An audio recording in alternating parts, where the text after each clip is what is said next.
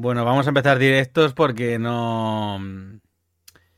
No podemos hacer otra cosa ahora mismo. Es que eh, vamos súper mal de tiempo. Son y 5, no he podido hacer ni la previa ni nada. Madre mía, esto de las tecnologías últimamente me está dando una quebradera de cabeza. Sí, por favor. Em, entes del universo tecnológico, em, dejad de putear el ordenador de Rubén. Sí, por favor, eh, se, está, se está yendo todo a la mierda. No hemos anunciado el episodio de hoy, no hemos hecho nada, o sea, está fatal, todo mal, todo mal, todo mal. Qué bárbaro, de verdad. Y Mal, Jorge fatal. solo se ríe.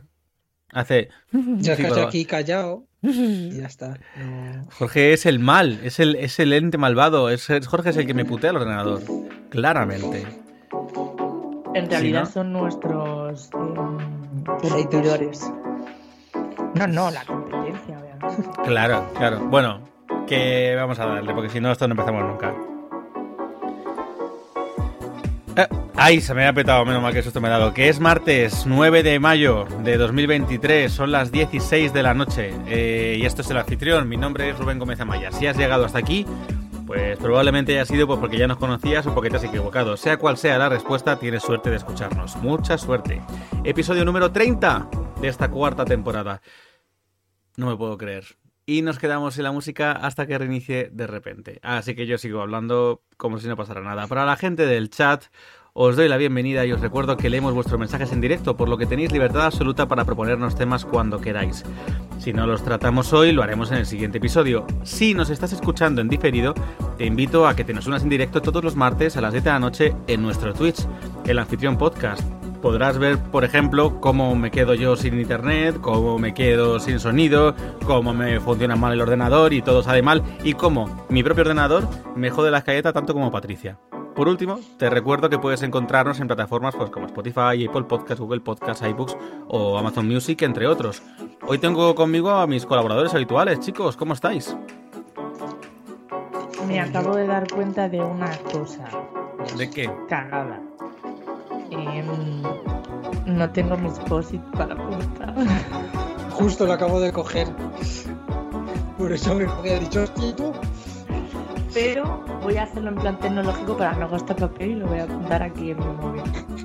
Por un momento creía Como que una chica de este siglo. voy, voy a ponerlo en el, en el chat, ¿sabes? En plan, ahora. Este episodio va a salir todo mal porque os estoy viendo eh, por dos frames. Vamos en dos frames por segundo, ¿vale? Entonces, pues Sí, lo irás tú. vamos a ir mal. Este episodio va a ir mal y ya está, y hay que asumirlo y punto. Pero se escucha. Parece que se escucha bien y Patricia con su copazo de ginebra, pues bien.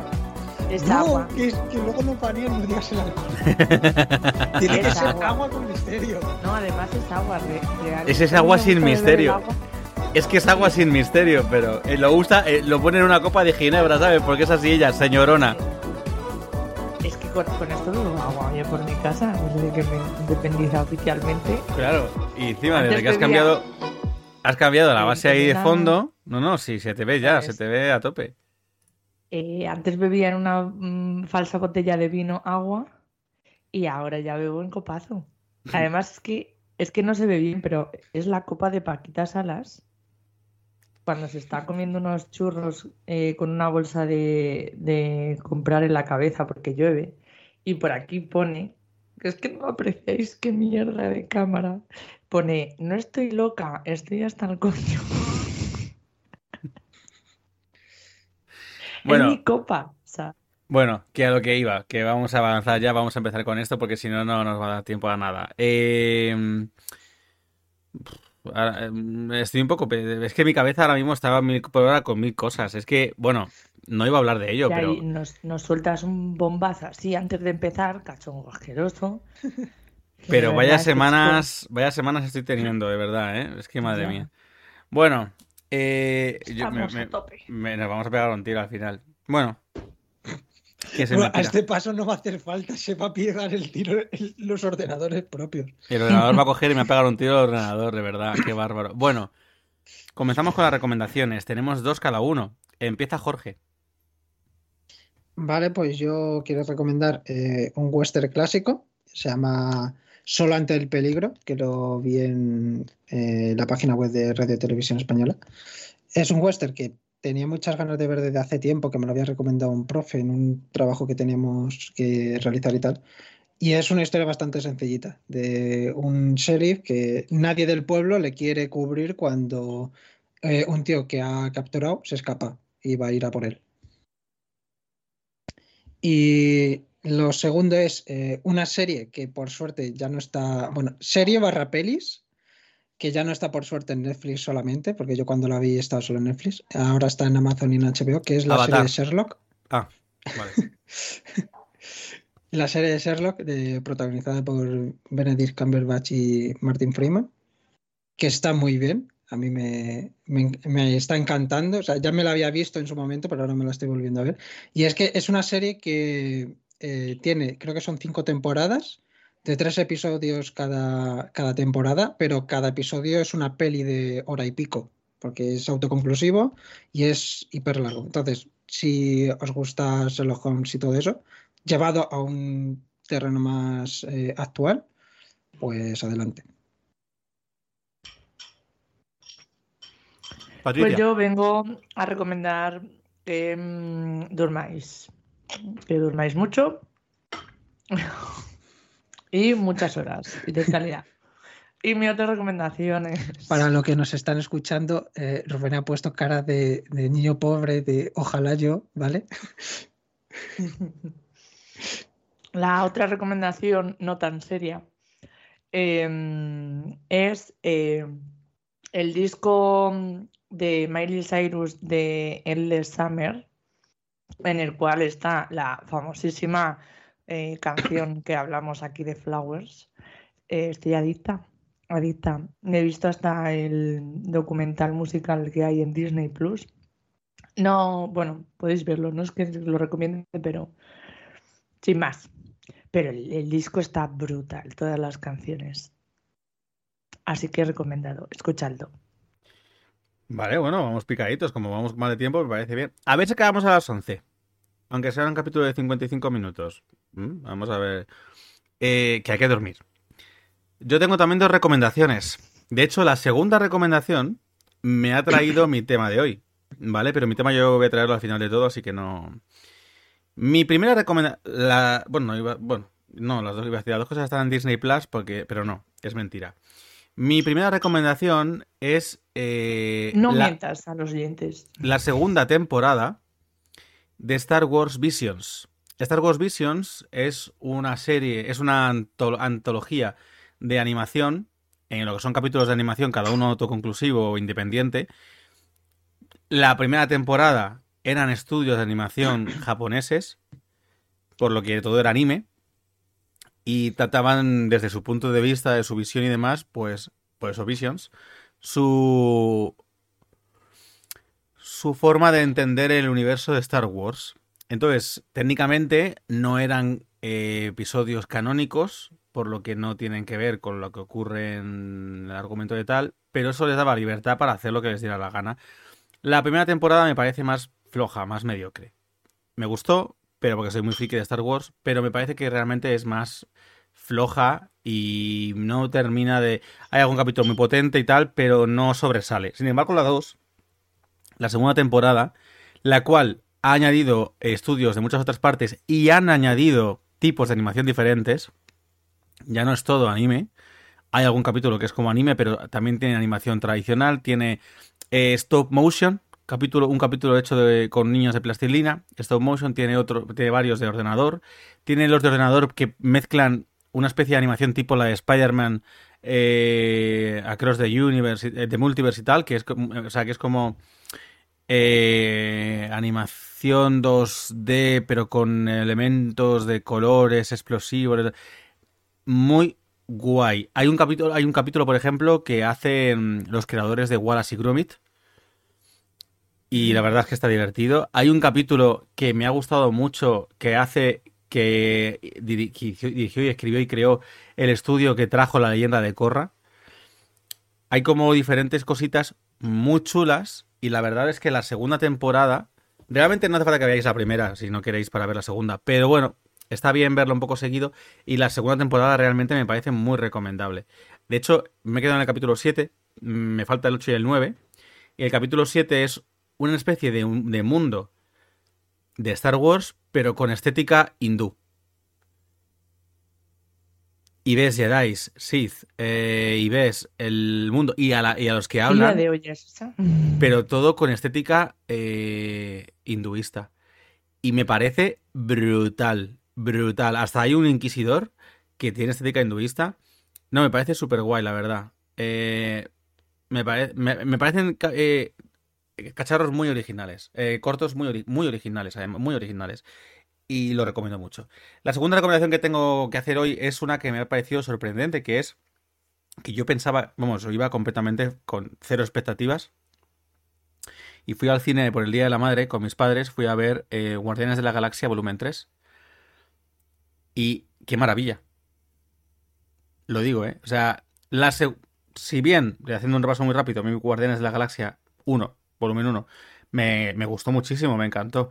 Y marcó, eso sí, para mal, creo que para mal, un precedente en cuanto al tipo de humor y estética que otras películas después, incluso de otros superhéroes, pues empezó, véase Thor Ragnarok y Love and Thunder con Taika Waititi, aunque el humor es diferente, y véase ciertas cosas, ¿no? Luego llegó Guardianes de la Galaxia volumen 2 y James, James Gunn como que se sobreexplotó a sí mismo y me parece que aunque la película tiene muchísimos aciertos, tiene algunos fallos que no tenía la primera y me parece que está hipertrofiada, o sea que se se pasa de vueltas con un humor que, bueno, hasta cierto punto, pues quizás no. Pero luego tiene puntos muy buenos, ¿no? Eso sí.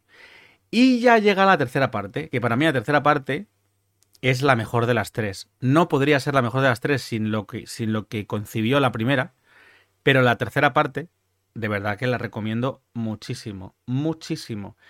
Me ha sorprendido, me he reído bastante, pero sobre todo, y los, en los, en los chistes que hay, tanto verbales como visuales, son muy bien traídos, están muy bien traídos, pero sobre todo la parte emocional, que funciona muy bien, me ha hecho estar llorando varias veces durante la película. Está, no, en serio está muy bien. Le dan una importancia capi- capital a, a los personajes y a su historia. Y han evolucionado muy bien. Y nada más. Que la veáis, porque yo iba con cero expectativas y salí gratamente sorprendido del cine. Muy sorprendido para bien.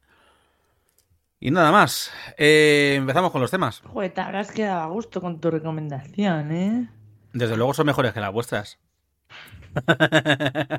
Perdona. Nada es mejor que Miley Cyrus. Nada es mejor que dormir, ¿vale? No hay que dormir, por supuesto. Bueno, eso. Vale, pues Patricia, empiezas con tu primer tema. Eh, ¿cuál he dicho? Eurovisión. Sí. Vale. Eh, pues nada, que no que os voy a contar que yo es que este año, pues por cuestión de cuestiones de agenda, que no voy a desvelar. Oye, Patricia, Eh, perdóname una cosa. ¿Puedes hacer algo para que no se, cuando hables, no se te vea solamente los ojos y sin cejas siquiera? Te lo Se agradezco. va cayendo. la- o sea, está en la cámara. Sí, y ella cada vez va viéndose de menos cara. Al final solo se va a ver el O sea, micrófono. así, Te lo agradezco. Gracias, sí. así. Estoy Sí. encuadrada. Es que me encanta- no me veo. No, me encanta, O sea- me encanta poder hablar con una Patricia sin cejas, pero creo que es más agradable que se te vea la cara entera, Que sí. yo en mi pantalla me veo completa, entonces no me tenéis que Venga, dale. me tenéis que guiar. Bueno, eh, un año más, aquí estamos, Eurovisión. Eh, os- ya os comento que yo este año estoy súper out. Em, creo que el, el- subidón vino con, con Chanel y que este año pues ya nos toca pues volver a la calma. Pero eh, eso no significa que no lo vayamos a ver ni a vivir como si no hubiese un mañana. Es maravilloso.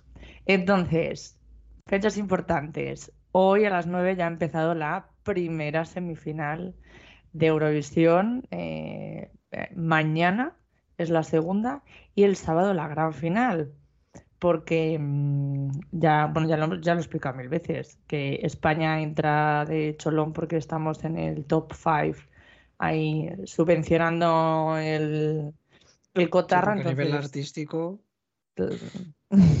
Oye, está muy bien. Bueno, Eh, es el Liverpool, Que recordemos está porque muy pasado bien, está muy bien Blanca ganó. Paloma. Ucrania, ganó Ucrania, recordemos, Tongo. Eh, Este año ganamos nosotros. Pues no, no, no, creo que todo el mundo dice que va a ganar eh, Loren. Eh, ya, Loren, sí, Lorín, ¿sabéis?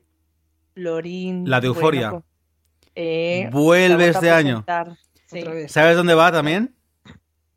¿A dónde? Al Brava Madrid. Ah, sí, eso no La anunciaron, la anunciaron esta semana. Ay, que no puedo Claro, es que la boca, ya, que ya saben que va a ganar, entonces pues ya. Qué fuerte, qué fuerte, qué fuerte. Va Lorín, va Eh, Lorín, sí. ¿En serio? Sí. Vamos a escuchar Euforia en directo. Pues, Buah, chaval. Puede ser, puede ser, sí. Bueno, Vale, sigue, bueno. sigue. Eh, pues eso, que se hace en Liverpool, que no se hace aquí, o sea, en Ucrania por cuestiones obvias, que mm, los medios de nuestro país nos sitúan en tercera posición de nuevo, pero bueno, eh, hay favoritos delante, os quiero decir, ¿sabes? Y, y nada, que, que gane el que más contactos haya hecho este año, porque... Ya sabes que las votaciones son un show. Pero bueno, nos lo vamos a pasar bien. Em, yo me voy a poner mis brillos y mis galas eh, para la mejor fiesta de- del año, después de carnaval. Y ya está, ese es mi tema, que os recomiendo que lo veáis. Esa- bueno, me vas a matar. ¿Por qué? Bueno, tú sabes que a mí Eurovisión me la pela profundamente. Sí. Eh, mira Jorge cómo se ríe. No sabe ni lo que voy a decir. Ya se está- Sinceridad ante todo. Sí, a mí, sí, a mí, a mí Eurovisión me la trae al pairo completamente. Me suda los huevos de una manera impresionante. Los cojones colganderos los tengo ahí para, para la Eurovisión. O sea, me la pela profunda y soberanamente. No pone euro en el otro visión. Me la Él no pone euro en me Eurovisión. la Me pongo así, me, lo- me escribo Eurovisión y luego, y luego los quemo, aunque duela, porque es que me la pela, ¿sabes? O sea, me Si da igual. ganamos, podríamos hacer esa animación, ¿no? De Eurovisión, No, no, no, no. Eurovisión, Eurovisión, ¿sabes?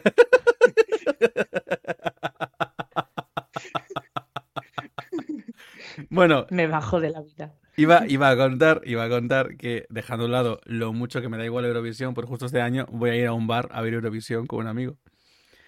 A uno de estos No, bares que. Cariño. No tengo ni idea de dónde voy. No, no tengo ni idea de dónde voy.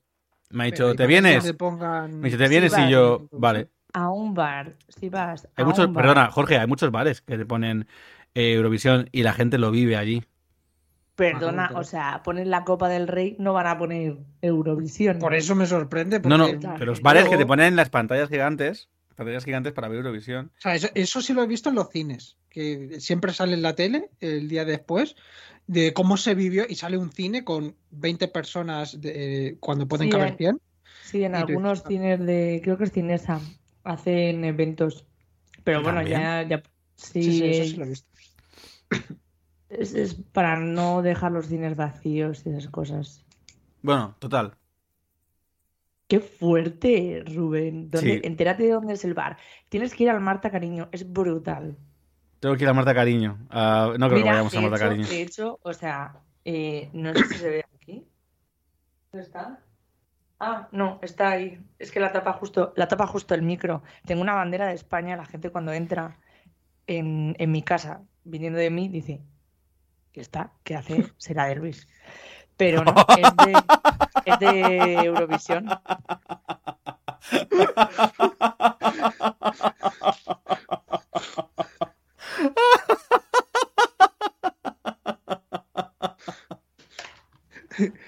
Yo solo es España por los dos lados, ¿no?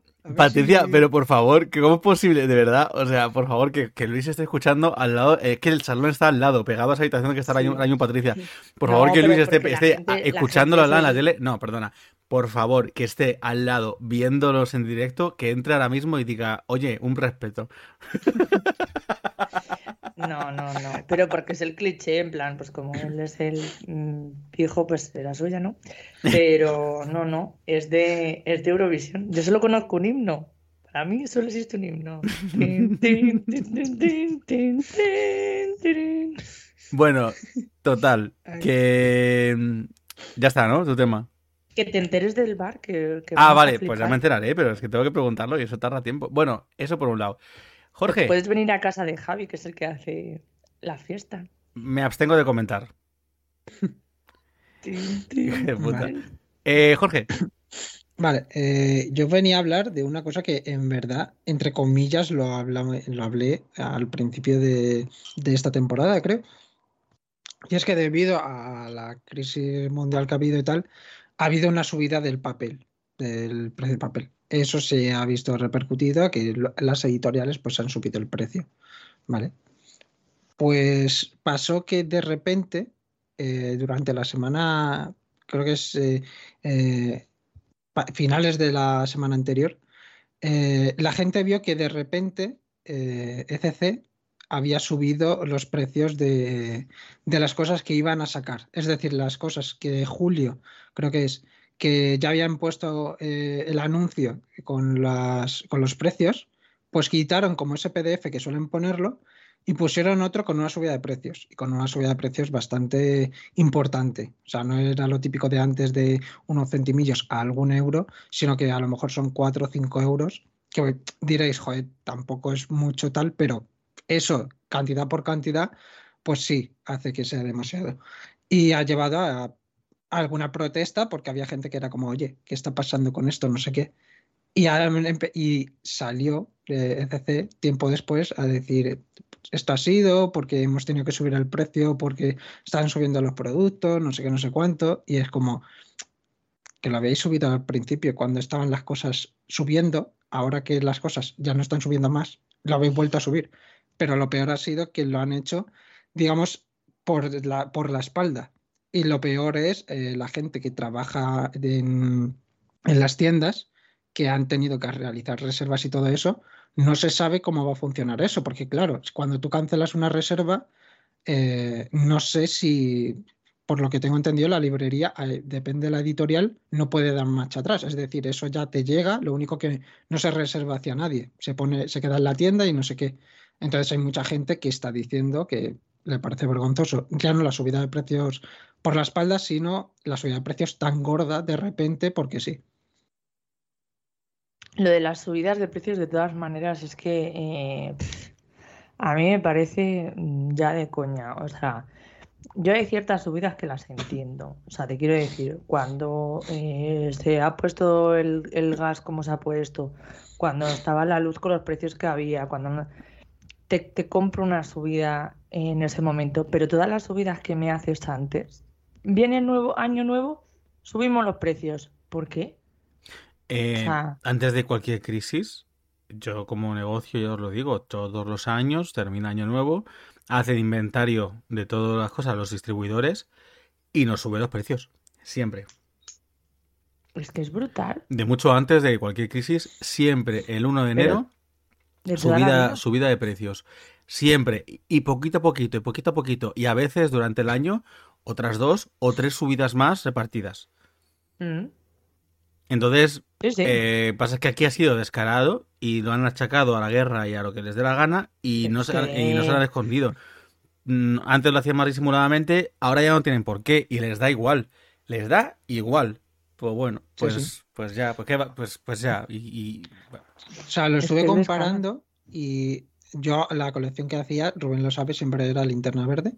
Y el primer número que me compré, que era por 2018, creo, 2017, me ponía 2.30, que costaba más o menos 2.30, 2.40, dependía, y eran como unas 24 páginas, ¿vale? Pues ahora, más o menos lo mismo, me pone 5.20 o 5.30. Es como el puta locura de esto, y pues esto ha sido con todo. O sea, hay tomos que han salido de que en esa época eran 18 euros, 19, ahora son 35, casi 40. O sea, es una locura. O sea, que te pones así a pensarlo y dices, joder, que lo, peor- lo que más rabia me da es que no es que digas que es algo que se vende muchísimo, sino que es algo que, digamos que es como más mm, para gente más, digamos, llega a un público más cerrado. Que el público Entonces, objetivo no es rico. haciendo- A ver, la Claro. gente que coge cómics, a ver, son muy frikis, pero no tiene por qué ser gente con pasta, al revés. Lo que pasa es que es verdad que hay tomos y tomos. Los que cogen grapas, sí suele ser gente que tira de grapas porque son más económicas y se las pueden permitir. Los que tiran de tomos ya encuadernados, duros, suele ser gente que le cuesta más, que, se puede permitir más, Claro. pero no significa que tenga una economía bollante. Pero bueno. Eh, Jorge, O que haces el esfuerzo, ¿sabes? No, pero es que es a lo que quería llegar, que yo, por ejemplo, que siempre era de comprar grapa porque tenía la paga de mis padres, que era 5 euros en todo el mes a lo mejor o algo así, ahora es que ni te llega, ¿sabes? Y es una puñetera grapa, 24 páginas y tal. Entonces, pues ya me parece un poco locura directamente, que, ¿Sabes? Que, que sea como algo que se supone que es lo más económico para no sé qué, y claro, yo como profesor de manga, luego cómo me vienen los alumnos y les digo, compra no sé qué, y y cómo me pongo yo delante de ellos y les digo, no, no pirates, ¿sabes? Es como, joder, es prácticamente imposible ya tener una excusa. no, a ver, bueno, es que hace ya se mucho entra, tiempo- se entran en otros temas que, temas que quizás sean para otro episodio porque esto es complejo y habría que darle vueltas. Pero bueno, Jorge, eh, cerramos tu tema ya, este primero. Sí. Patricia, Quería decir, no, yo quería decir que, que, que ya hace bastante que, por ejemplo, yo que compraba siempre la, la revista de moda esta, la, la Elle, mm, hace mucho tiempo que ya apuesto por el online y es sigue estando, pero ya no tiene ni los formatos que había antes ni el, el calado, o sea, pensaba que ibas a decir que apostabas por la Super Pop ojalá. o la Brava. Bueno, No, revistas, por Dios. Patricia, Terrible. Eh, mi anuncio. ¿preparada? preparada. Yo creo que no va a durar tanto, pero. Un minuto, ya. Vale, pues. Chan, chan, chan. ¿Estás aburrido este 19 de mayo a las 9 y media? Pues tengo un plan para ti. Eh, hay concierto en la sala El Elefante Blanco, en calle Santa Hortensia 14. Eh, y el concierto, os preguntaréis de qué narices es, claro. Pues es de Ulises Mesner. Joder, que no me sé el nombre, pobrecito. Em, Ulises Mesner. Es un familiar y es muy potente y van a presentar el primer disco ya uh, oficialmente. Él lleva dedicándose a la, a la música mogollón de tiempo, pero al final se han arrancado con esto. Así que no os lo podéis perder. 19 de mayo, 9 y media, Sala de Elefante Blanco, allí por Prosperidad.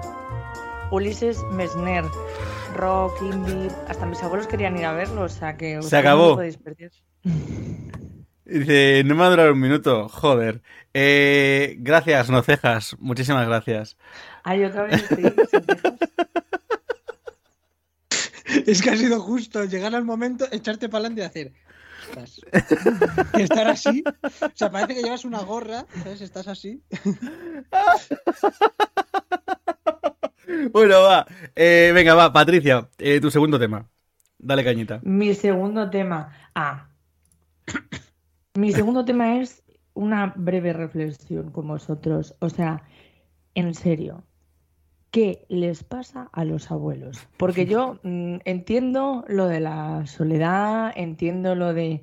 mm, o sea, tengo un banco enfrente de mi casa. eh, mientras estaba aquí mm, haciendo las cosas, he escuchado toda la conversación de una señora que ha enganchado a una, a una pobre y, y, de- descarriada. Ella, ay, el perrito no sé qué, da, da, da", y ya una hora allí charlando. La ha invitado a subir a su casa, le ha dicho dónde vivía, yo ya sé dónde vive esa mujer. Mm, luego que si nos roban, por favor, señores mayores, dejen de invitar a gente que no conocen de nada a su casa. Bueno, en fin.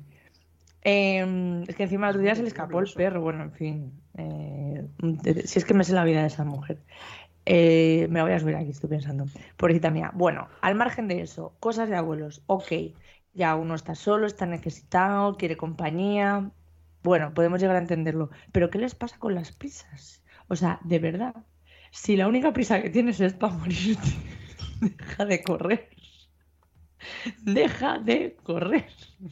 Por favor. Ya solo te aguarda la muerte. No sé ni cómo, es que no sé ni cómo responder a esto, Patricia. ¿Pero por qué tienen tanta prisa? Si ya lo han vivido todo. ¿Qué van a hacer ahora? Saltar en paracaídas, como el Morgan Freeman en, en- en Ahora o Nunca. Joder. Patri, entre, entre el, el anterior ep- episodio con los bebés y ahora con los ancianos, no sé qué te pasa con la sociedad. estaba en el autobús y eh, tenía delante mío una pareja.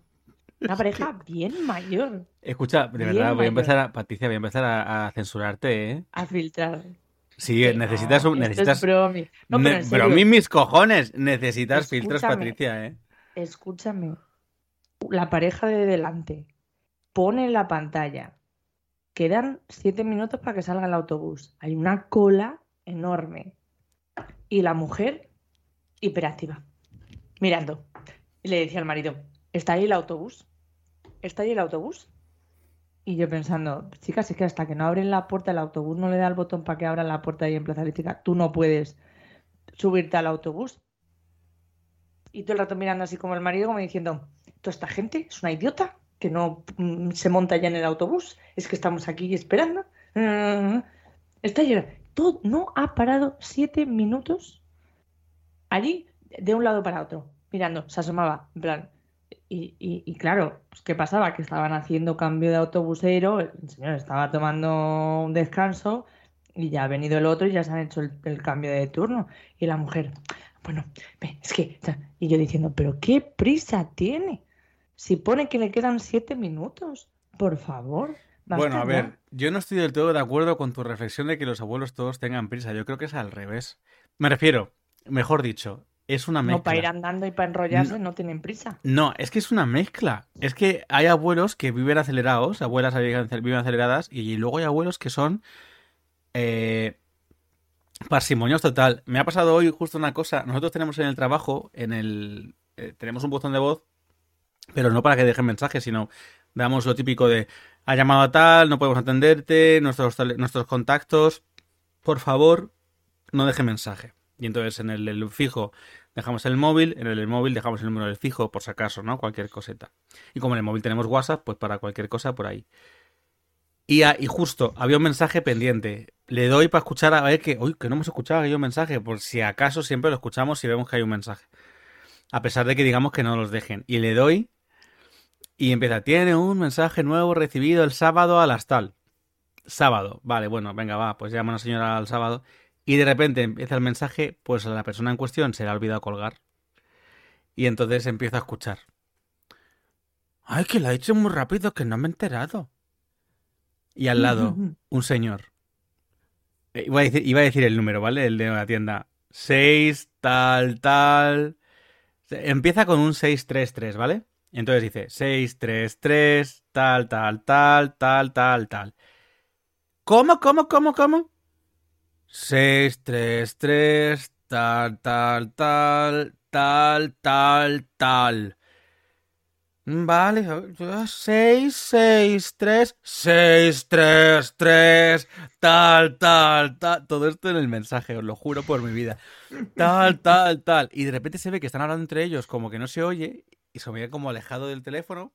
Y de repente el señor se le oye. Vete a la mierda, vete a la mierda. Y se corta el mensaje. Y yo, ¿qué cojones? Te lo juro. Y yo- Mira, me ha dado la mañana. O sea, es que me la ha alegrado. Te lo juro, digo, ¿Qué pero ¿qué cojones? fantasía es esa? ¿Qué cojones acaba de pasar? Pero ¿qué me he perdido entre medias que se han dicho para no escucharlo y que pase esto? ¿O el vete a la mierda era para nosotros? No lo sé y nunca lo sabré. Es que ha sido toda una locura. Puedes volver a llamar en plan, perdone, la última de que... Perdone, pero que me vaya a la mierda, ¿por qué? Pero, ¿qué he hecho? Es un sábado, está cerrado. Llámele, llámale y dirán, hola, dejó un mensaje el otro día que quería hablar con nosotros. ¿Cuál es, cuál es su problema? No, pero es que. eh, Llévalos a la tienda. El vete a la mierda, el vete a la mierda fue el señor, ¿eh? Además como cantándolo. Y yo me hice una gracia, tío. Bueno. Y con toda la parsimonia, vaya. Bueno, eso. Que hay de todo, hay de todo. Joder, me tocó una abuela también ayer. Una abuela que es que... Pero generalmente, o sea, es lo que te digo. Te pillan a ti por banda, te cuentan media vida. No les importa tirarse dos horas y media. Porque no tienen prisa. No tienen prisa. Pero ayer me tocó Pero una abuela luego, que... a la cola del pan, para no. Me tocó una abuela que venía... Que venía a... La comida es importante. Me tocó una abuela que venía a, por una cosa y yo no era el que tenía que ir al taller, pero claro, era una cosa que le había costado una mierda de dinero y ya es la reparación y tal le subía mucho. Y se lo dije claramente, no te interesa. Pero de todas maneras, toda la conversación con la señora fue la señora hablando, yo intentando responderla y me cortaba todas y cada una de las frases todas las frases, me cortaba y no me dejaba acabar. Y encima se me estaban inflando las pelotas, porque es que no y no y escuchaba lo que quería, porque claro, no como me cortaba y no me escuchaba, yo le decía cosas y ella seguía con su película en su cabeza y ya hubo un punto en el que tuve que decir cuando me cortó por no sé, tras cinco minutos cortándome, no exagero, ¿eh? De repente dije, señora, por favor, ¿se puede callar un momento y me puede escuchar? Que termine la frase. Y la señora sí. De verdad es que no podía aguantarse. Y terminó la frase y lo peor de todo, claro, ya le explico todo. Digo, a ver, esto, si usted me está diciendo que le ha costado 14 euros, por lo que sea, si la mano de obra mínima van a ser 8 y la pieza le va a costar tanto, es que no le merece la pena. Cómprese usted uno nuevo. Aún así, ahora la tienda, el taller está cerrado, porque ellos sí cierran al mediodía, nosotros no. Tendrá que esperarse hasta las 5 de la tarde y son las dos y pico. Pues lo suyo es que se vaya a casa y se mire si quiere otro aparato nuevo de estos y ya está, y lo que usted quiera. Cuando por fin termino de decir esta frase, me dice: Bueno, pero está como nuevo, así que lo voy a llevar por si acaso. ¿Pero por si acaso el qué? Pues el qué, no pude acabarlo. Me cortó antes. Tiene, tiene tiempo, está ocioso. Y yo ya, sí, sí, y yo ya me cansé y le abrí la digo, vale, vale, y le abrí la puerta y, y se fue, y se fue hablando. Y yo ya, como ya no escuchaba, me meto para adentro y de repente vuelvo a abrir la puerta. ¡Señor! Y yo, ¿qué, qué, qué? Que si era el número 5. Digo, sí, por cuarta vez era el número 5. Hala, ya toma por culo, ya está. Y es que, pues es que, así. Bueno, no se eh, fiaba de que estuviera cerrado. Tenía que ir a comprobarlo. Tendría emoción. Jorge, tu tema. Tu segundo pues, tema. Sí. Eh, como, bueno, esto sí lo sabe Rubén. Yo me he puesto a buscar mm, cursos, ¿vale? De temas artísticos y tal, para ir haciendo. También porque quiero ampliar, digamos, conocimientos. Y buscando y demás, eh, hay algunas veces que te salen eh, los cursos como con una clase gratuita o que te explican un poco cómo va a ir el curso y demás. Y llegué a un punto en el que un editor de una editorial conocida, muy conocida en España, eh, iba a hablar de cómo enviar un portfolio. Iba a ser solamente una clase, cómo enviar un portfolio a, esa editorial o a otras editoriales, tanto dentro como fuera de España y no sé qué, una cosa que me parecía muy interesante porque es una persona que eh, tiene mucha experiencia, es muy conocida y demás. Eh, entonces dije, ah, pues mira, genial, me pongo a investigar un poco y había un grupo para una clase que era, un, era el jueves paso por la tarde, tal, vale, genial. Y me meto, va subiendo como vídeos explicando algunas cosas de detalles, tal, todo bien, que parecía muy interesante, tal. Pues es de estos, la, eh, digamos, esa clase que hubo, que era como online todo, era lo típico de eh, estoy haciendo este curso para venderte un curso más que va a, valorar la editorial. Todas las, todas las, los vídeos que veas de te cuento todos mis secretos en una en un curso gratis, en un vídeo gratis en el que vas a descubrir todos los secretos del universo para llegar a no sé qué y hacer no sé cuánto y triunfar en la vida, tener el éxito y ser rico y famoso. Todos esos todos. Y aprender inglés. Todos son vídeos. Todos son vídeos para venderte. Y lo dice Patricia mientras ondea la bandera española de Eurovisión.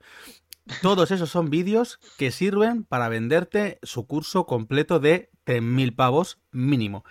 Claro, y esto así, para siempre, jamás de los jamás. O sea, lleva haciéndose así. ¿Os acordáis de esos vídeos de publicidad del tío ese de el de hablar inglés que lo decía la Patricia de eh, no hablas inglés porque no te han enseñado bien. Métete en mi curso, eh, en my first, en my masterclass, porque son masterclass, en la que mm, vas a descubrir los secretos de no sé qué, no sé cuánto, patatín, patata. Una puta mierda para ti. O sea, no me jodas. Eh, así, todos y cada uno de esos vídeos. Son vídeos de enganche. Claro, yo dije, yo esos ya me los he visto mil veces. ¿Qué pasa? Que siendo una editorial importante, eh, siendo un tío que es ya conocido y siendo una persona que dice que es solamente eso, un vídeo, y que no va a querer hacer nada más porque no le interesa, me pareció súper mal que te vendiera todo eso, porque normalmente esto es como, suele ser estafa o suele ser masterclass o cursos que son luego una mierda. Entonces, me, me pareció fatal por eso, porque es como, coño, o sea, normalmente cuando lo hace esto un no sé quién eres, digo, vale, no me voy a fiar o cualquier cosa, pero que lo haga una propia editorial que ya tiene un renombre y que tal, es perjudicarse a sí mismo. Entonces, me, me, sentó peor por el hecho de decir, no te puedes ya fiar prácticamente de nadie. Porque a mí sí. desde luego de una editorial grande no te puedes fiar. No, ya, pero digo, eh, siendo eso, porque luego yo he visto un montonazo, y lo peor es que de esa propia editorial, que muchas veces que ha salido alguien y ha hecho un curso. El último, por ejemplo, que me acuerdo es de Salvador La Roca, un dibujante que estaba en Star Wars, que fueron a promocionar uno que era en la FNAC, que fui yo hace mucho tiempo, hace cuatro o cinco años, y era eso, una clase clase entre comillas porque él explicaba un poco cómo trabajaba, cómo enviaba los proyectos. son clases, que son pues ponencias y son poco más. O sea... Claro, pero eso me parece genial, pero, escúchame, que, te lo venden así porque es lo que atrae para que tú, para un público objetivo al que tú quieres, quieres captar. ¿Que es un engaño? Sí, es un timo, de hecho. Es una puta mierda, pero van a seguir haciéndolo porque funciona y lo que pasa es que porque hay gente que cae. Y tú estás vendiendo no el curso, estás vendiendo a la persona que lo va a hacer el curso. Y, y ya no, ya no es eso, que es que cuando tú haces ese curso dices, joder, son un engaño, como Mm, en plan, la gente no alza la voz con esto. Es que cuando tú pagas una pasta para hacer un curso de mierda, como tiene prestigio, en vez de irte al lado y decir, es un curso que no va a valer ni para tomar por saco, al revés, te has gastado un dinero y lo pones en el... Entonces tú... No, por eso venía... gracias, no cejas, gracias. Que, a ver, importante, esto es igual y ya, sí, bueno, a menos que Jorge quiera decir algo más, que no quiero tampoco dejarle sin... Esto es igual que los eh, maestros celestiales budistas, taoístas, eh, ungidos en los, en los mayores templos de China, que vienen y se han formado con los grandes abades, abades y no sé qué, y lo que han hecho son cursos de tres semanas. Con un coach. Carlos, que te has criado en Vallecas, por favor. Es que es un poco así es un poco así, me viene cada dos por tres. nos hemos encontrado muchos de estos, ¿eh? Y esto es así, y esto es así, porque vende, porque pues un poco parecido a lo de yo he hecho un curso con no sé quién. Tú has hecho un curso de un vídeo que te ha costado tanto. O tú has hecho un curso de irte un fin de semana o una semana entera a China, por una semana no es haberse estado allí a que te hayan ungido monje. Vamos a ver. Mm. Bueno, da igual. Eh, Patrick, ¿qué vas a decir? Y paso a mi tema que ya son y 47. Para vender el campamento te tienes que rampar la cabeza y decir que eres un monje. Mm, bueno, pues no lo he hablado. no Las dos bolas de Eurovisión. Las dos bolas. Eurovisión, Eurovisión, Eurovisión. Eh, así con las tetas. Eurovisión, Eurovisión. ¿Sabéis que hay un. Hay un. Ya me ha venido ahora con el este. ¿Cómo se llaman esos vídeos virales que, que, la peña pues se ponen de moda? Que la gente hace en Joder. Los retos, retos. los, retos virales ah, estos de. Vale. Mi primo, que os he hablado alguna vez de mi primo el Cachas, mm. eh, pues bueno, pues bueno, está Cachas. Entonces, ¿qué pasa? Que, que comparte un este en el que suena la canción del rap de Donkey Kong 64, que se ha puesto de moda al parecer porque sale en la película de Mario de Super Mario Bros.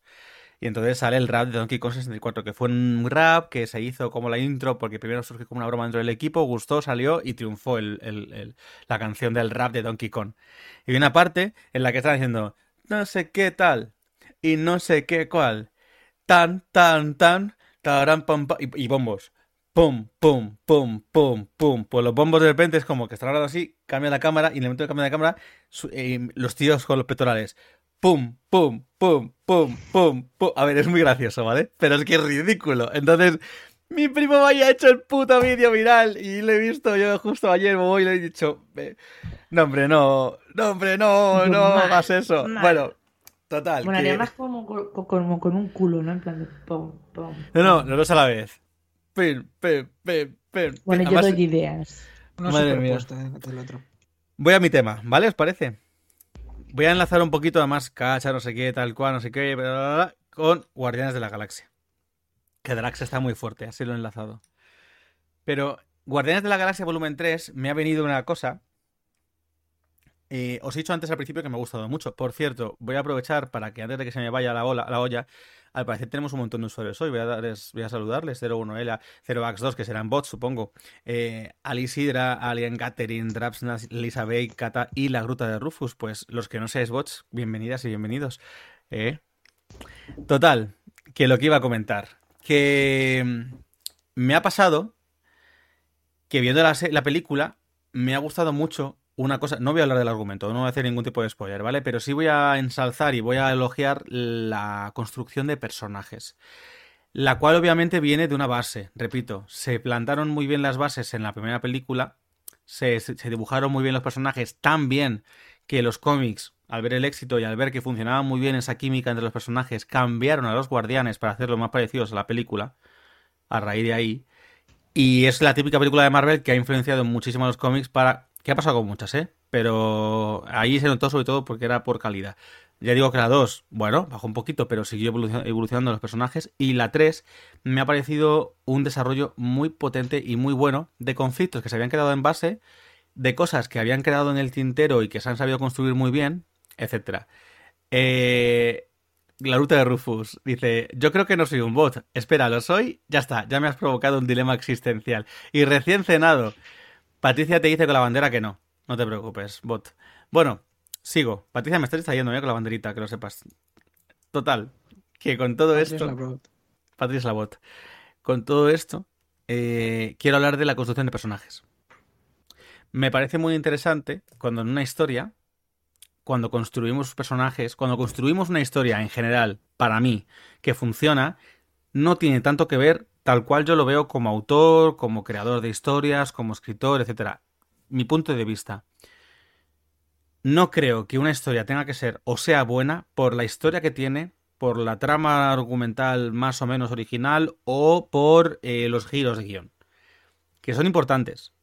Que llaman la atención, que una buena historia siempre... Pero las historias muchas veces se reciclan y siguen gustando cada vez más incluso cuando son arquetipos o cosas que se repiten porque al final es algo que conoces pero donde realmente funciona la historia, lo que hace que sea perdurable y lo que hace que sea eh, que se te grabe en la retina y que no quieras escapar de ella, son los personajes. Cuando tú tienes unos personajes interesantes, poliédricos, con escalas de grises que te aportan, que, con los que te identificas, porque la empatía es importantísima en los productos de arte, cuando te identificas con ello, da igual que sean alienígenas, que sean mapaches robóticos, que sean... Eh, da igual, da igual, lo que sean. Si son personajes con emociones... Pasa mucho, por ejemplo, aunque es una fórmula ya muy manida de Pixar, pero Pixar lo hace muy bien. Eh, Pixar te puede hablar de las emociones que hay dentro del cerebro, de tu cuerpo, de tu, de tu ser, y generar con ellas una historia con la que te identifiques. Pixar te hace la historia de un abuelo que quiere hacer un viaje con un niño Boy Scout en una, en una casa con globos y te identificas. Pixar te hace eh, a una familia de superhéroes y te identificas no por los superhéroes, sino por los problemas familiares. Y así con todo. Te hace unos muñecos parlantes y te identificas. Te hace unas hormigas que tienen que sobrevivir una colmena y te identificas. ¿Por qué? Porque los personajes son realistas, son poliédricos, están muy bien construidos y son grises.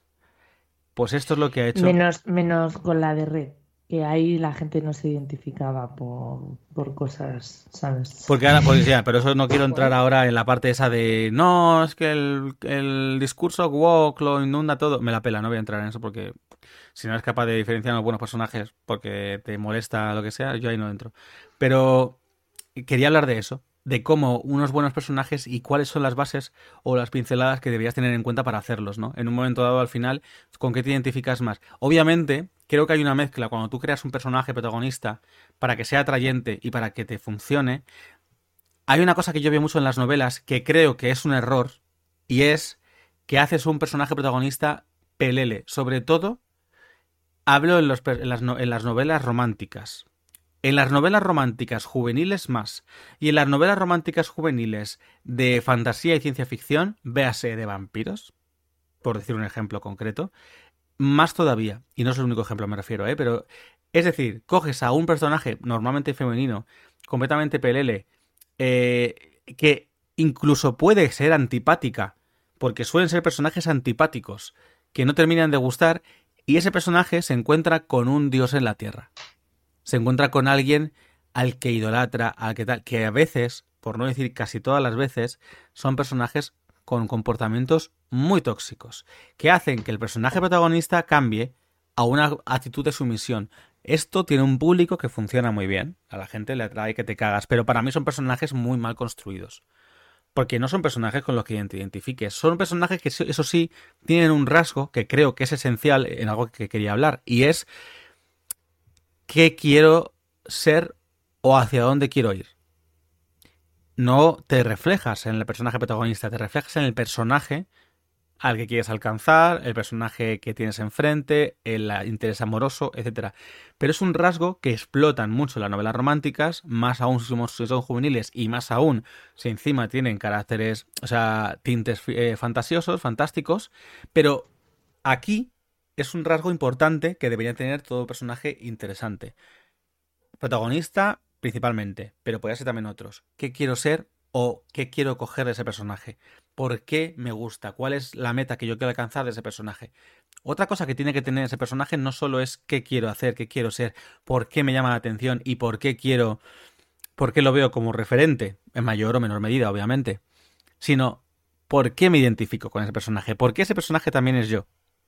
¿Por qué ese personaje Voy a poner un ejemplo con una novela mía, que al final es una cosa que tal, porque creo que es más sencillo, no por promocionarme, porque fíjate lo que hace que no promociono Riders, pero al final es un personaje que cae en muchos estereotipos que puedes reconocer, son cosas que a ti te llaman la atención en cuanto a historia, son cosas que ya conoces y sabes si te pueden o no gustar porque es un género que tal, pero luego el personaje tiene sus cosas diferenciadoras que hacen que sea más único. Creo. Por ejemplo, ¿Qué es lo que lo hace inalcanzable y que tú querrías ser? Pues que viaje por el mundo, descubra tesoros secretos y movidas eh, milenarias. Eso es muy interesante, eso es muy divertido y que sobreviva a todas las cosas que le pasan. Pues hombre, no deja de ser tener una vida que pasa de ser monótona a ser una cosa que es una aventura siempre es atrayente. Pero ¿por qué me identifico con ese personaje? Porque es un personaje con muchas aristas y muy imperfecto. Es un personaje que es torpe a nivel social. Es un personaje, es un personaje bastante precario porque no consigue nada de pasta de todo lo que se supone que consigue. Eh, malvive y malvende lo que tiene. Es profesor. Luego tiene toda esa parte de, de, de ser, ya te digo, ser es torpe socialmente. Es torpe socialmente. Habla cuando no debe. Dice cosas cuando no debe pues son cosas que tú incluso te pueden hacer gracia y dices, joder, es que madre mía, es que qué torpe, es que no sé qué, pero porque te ha pasado. O porque tienes un amigo que conoces que es que es así de idiota. O porque al final son cosas que hacen que te atraiga al mismo tiempo lo que quieres alcanzar, como lector a lector, como visionado que veas, lo que sea, con lo que también eres a día de hoy y en el presente. Por eso yo me identifico con, una, con un mapache robótico como es Rocket, o me identifico con un niño secuestrado por alienígenas que termina siendo un saqueador y luego un guardián de la galaxia como es Peter Quill.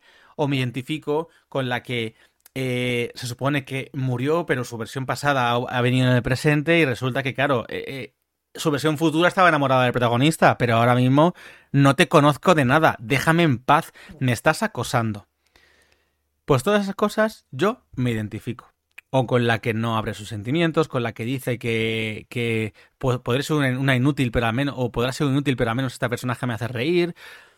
Son cosas que parecen chorraditas, pero te generan una profundidad bestial en los personajes y te enamoran. Y es lo que hace, independientemente de la historia, que obviamente también tiene que ser buena, ¿no? Pero para mí, de verdad, lo que puede hacer que una historia funcione que cualquier historia de cuentes funcione son los personajes, son tan clave y a veces son tan olvidados que me apetecía comentarlo. Yo me identifico con Thanos. Ah. Se veía venir. Eh, yo estoy de acuerdo con entiendo.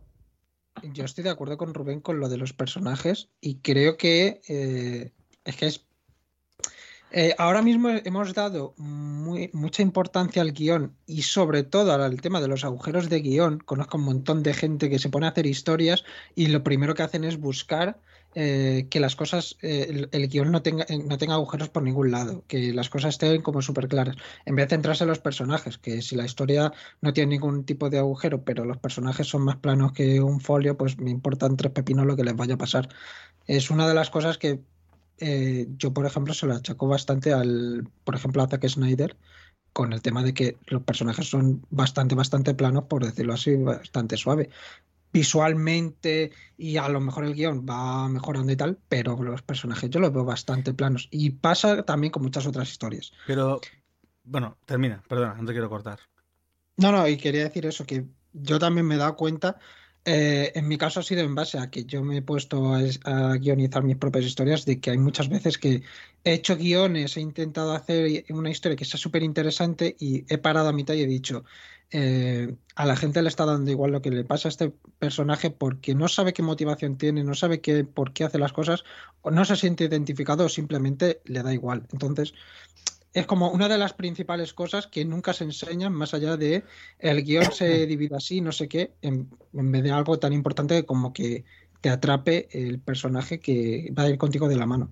Mira, hay un personaje secundario en la novela, que no voy a decir cuál es, en la mía, que te genera mucha, suele generarte mucha simpatía, porque es un personaje, en cierto modo, entrañable. Es un personaje poco loco. Y es un personaje que a su vez tiene conflictos con un familiar. Hay un momento dado, porque todos los personajes tienen que tener conflictos, es lo que hace que crezcan. Hay un momento dado en que ese personaje se da a entender que se ha muerto. Y en ese momento, cuando tú lo lees, todas las personas que lo han leído les ha hecho así como un vuelquito al corazón. Eh, yo no conozco a nadie que se haya leído el libro que lea eso y diga, mierda. Mierda. Y es un personaje secundario, ¿eh? Muy secundario. Pero la idea es que funcionen los personajes. Si funcionan los personajes, la historia te atrapa. Aunque sea súper cliché. Que obviamente tienes que intentar que no, pero. Es que de verdad, es que los personajes Aunque sean personajes complicados, porque yo, por ejemplo, estaba pensando ahora.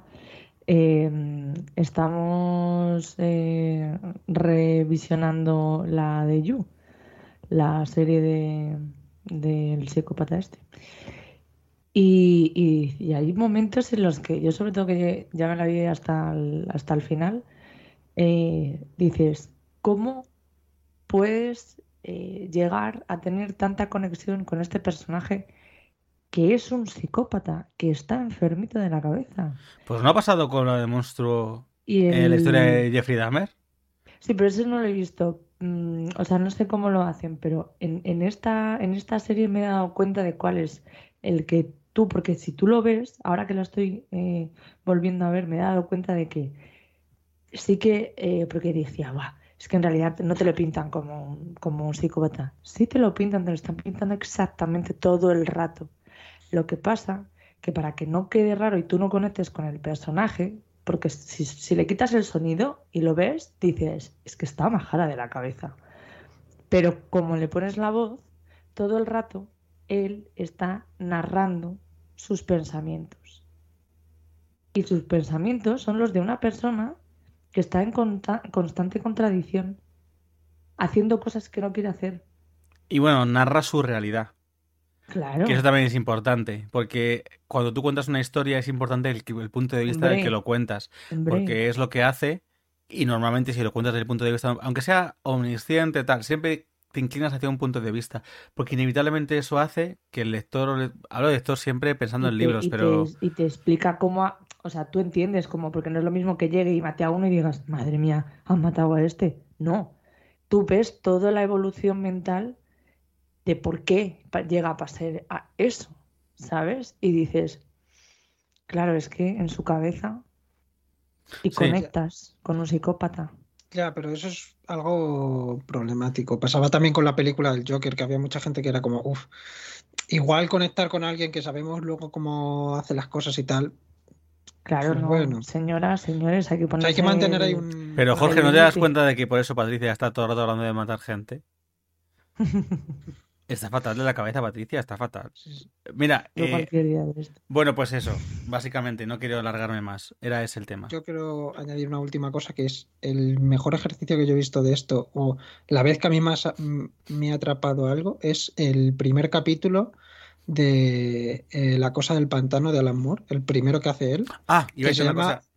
que se llama eh, Estudio de Anatomía, que es, es brutal, porque hay un, eh, o sea, cuando terminas de leerlo es como, quiero saber más, porque ahora mismo con lo que sé, con lo que sabe el personaje y todo, quiero saber cómo sigue. Me da igual lo que vaya a pasar, quiero saber cómo sigue él y su forma de pensar. Iba a decir, porque has puesto el ejemplo de Zack Snyder y se me había pirado. Quería decir que el ejemplo de Zack Snyder es un ejemplo un poco. A ver, sabemos, los que somos amantes de los cómics y de los personajes, que en Marvel y en DC hablo de las, de las editoriales, no hablo de las películas, que también en parte van por ese camino, pero en las- los personajes de Marvel se, se diferencian de los de DC, que en DC, y esto lo hemos hablado alguna vez aquí ya, en DC se les enfoca como dioses sobre hombre, entre hombres. Son dioses en la tierra. Son gente superior, incluso los que no tienen poderes, son gente superior que no está al nivel de un ser humano. Y sus conflictos son supraterrenales. Sin embargo, en Marvel buscan una cercanía con el lector que tenga que ver con, incluso con la gente que viene de fuera, alienígenas y todo eso, con problemas muy terrenales o muy de andar por casa. Se mezclan con invasiones mundiales, con clones, con invasiones secretas, con cismas en equipos mutantes o lo que tú quieras, Cosas que pasan a cualquier Pero- 2020. pero te lo meten siempre con conflictos personales, con conflictos muy terrenales, con dudas, con tal. Y es verdad que eso hace que los personajes de Marvel normalmente siempre sean un poquito, para mí, un poquito más interesantes. Ahora bien, ahora bien, si juntamos que en DC son dioses en la Tierra y juntamos que Zack Snyder lo único que le gusta hacer es hacer grandilocuente todo lo que toca, tú coges Watchmen, que es una historia de personajes, y te la pones como una historia de super- una película de superhéroes típica, pues no funciona. ¿Por qué? Porque pierdes la esencia de que Rosark, el protagonista que narra, es un psicópata. Y aquí le pones como un héroe justiciero. Es un psicópata. Y de hecho ni siquiera es súper fuerte, es un loco de mierda. En el cómic queda claro, en la película no. Eh, Búho Nocturno. No mezclemos. Búho Nocturno y Espectro de Seda son personajes que cuando se asaltan un tal no lo asaltan tan espectacularmente. Llega este y hace una escena. ¿Por qué? Porque todo lo que hace lo vuelve a grandilocuente. Y coges a personajes que ya están eh, muy hipertrofiados, vuelvo a la palabra esta, en este aspecto, como pueden ser Superman, Batman, Wonder Woman, eh, Cyborg, eh, no sé, Flash, les metes además un toque demasiado épico, como si estuvieras contando 300, y de repente, pues entonces, ¿qué pasa? Que, pa, a tomar por culo. Se pasa de rosca. Que hay gente que está metidísima, está topísimo con Zack Snyder y todo el mundo lo sabe, ¿eh? Pero hay que ser, hay que ser realistas. Su creación, su trabajo con los personajes es pésimo. Tiene otras cosas que pueden, que son buenas o son mejores y te pueden gustar más o menos, pero el trabajo de personajes es pésimo. No, o sea, por eso ponía el ejemplo. O sea, yo en el que me había, mm, mm, lo había visto más eh, es en el de, en el de, bueno, aparte de los de superhéroes, en el de 300, que ese sí me, me chocó un poco porque sí es verdad que es muy plano todo, pero todo, todos los personajes. Sí, pero, pero el cómic es plano, ¿eh? No, ya, pero El cómic, es eso, es como, ostras. Sí el cómic de Frank es- Miller, el cómic de Frank Miller ahí no hay mucho donde rascar, pero por eso funcionó la película tanto, porque ahí sí que hizo lo que, de hecho metió cosas que la mejoraron. Pero ahí sí que no es lo es lo que es, el cómic es así y funciona y es hombres eh, homoerótico total, todo, hombres hipertrofiados que van a romperte la crisma y vas a querer ser como ellos porque es una visión fascista de la realidad. Porque Frank Miller, sabemos todos que es un fascista. Por mucho que me gusten sus cómics, es un fascista. Y su cómic 300 es de una nación de hombres poderosos, porque hay una, una trama con la mujer de Leónidas en la película que en el cómic no existe.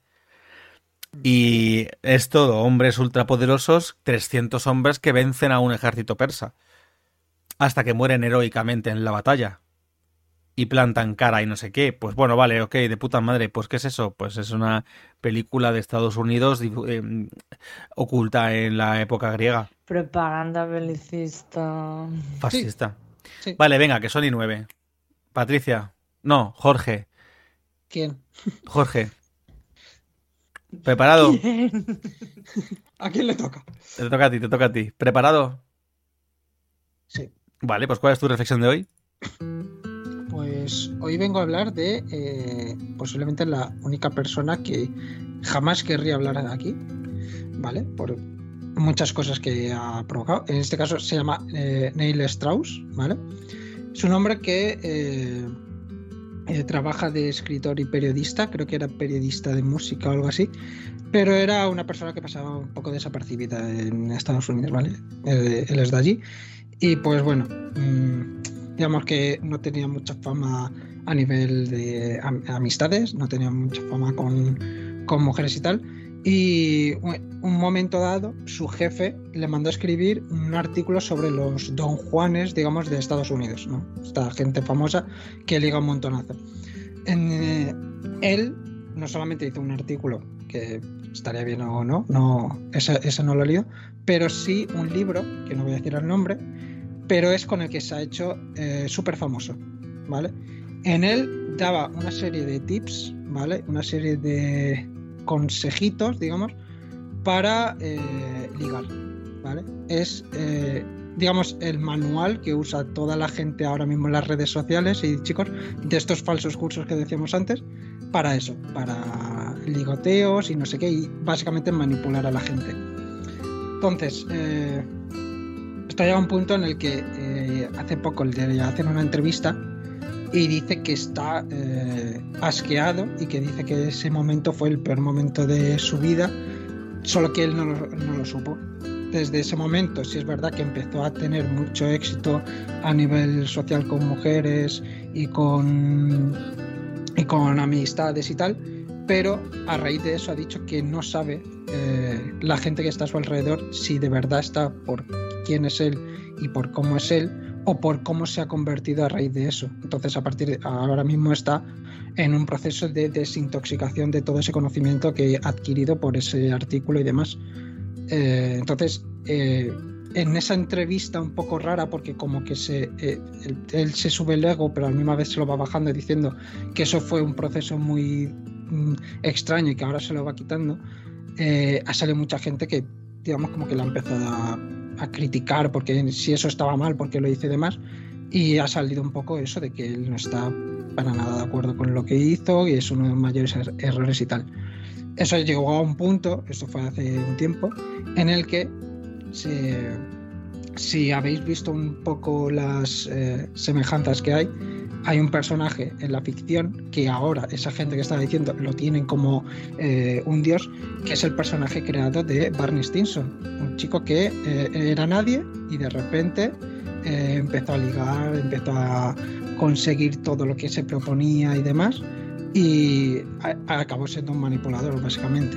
Incluso se ha dicho que era un poco como esa copia de esta persona y demás. Entonces, lo que yo quería llegar a todo esto era un poco eh, esa reflexión que él ha hecho, que nosotros lo hagamos nosotros eh, a tiempo, ¿vale? A lo mejor no a, ese punto, pero ha llegado a, una cosa que yo lo he estado analizando y era una cosa tan eh, tonta como hacer un artículo para una revista que te han mandado, simplemente, y tú escribir un libro sin más, y ir adquiriendo esas cosas sin que te des cuenta qué clase de cosas estamos nosotros adquiriendo a nivel social sin que nos demos cuenta con todo este tema de las redes sociales. Todo esto viene porque eh, vi un vídeo en el que hablaban de todo esto y de repente me han empezado a salir un montonazo de vídeos de la, esta gente que está dando consejos de ligoteo de, y gente que está respondiendo y gente que está haciendo no sé qué y cosas así. Es como, ya no solamente en este tema de tips eh, y todas estas cosas, sino en otros eh, temas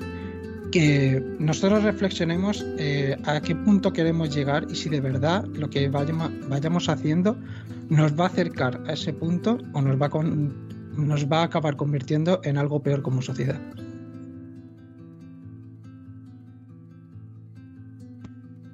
Ahora, que había quitado el sonido en este. Pues ya está, justo. La música está. Está a punto de acabar. Voy a dejar que acabe y ya está. Tío, me estaba, estaba escuchando y, y me he acordado. Ya, sé que no comentamos los estos, pero es que justo el último, lo, lo de Évole, va sobre Nacho Vidal. Y sí, y uno de los vídeos, por eso quiero comentarlo muy rápido, y uno de los vídeos que tiene de promoción, yo no sé hasta qué punto quita este hombre lo estoy haciendo para limpiar un poco la imagen, o porque también lo pensaba, o vete a saber.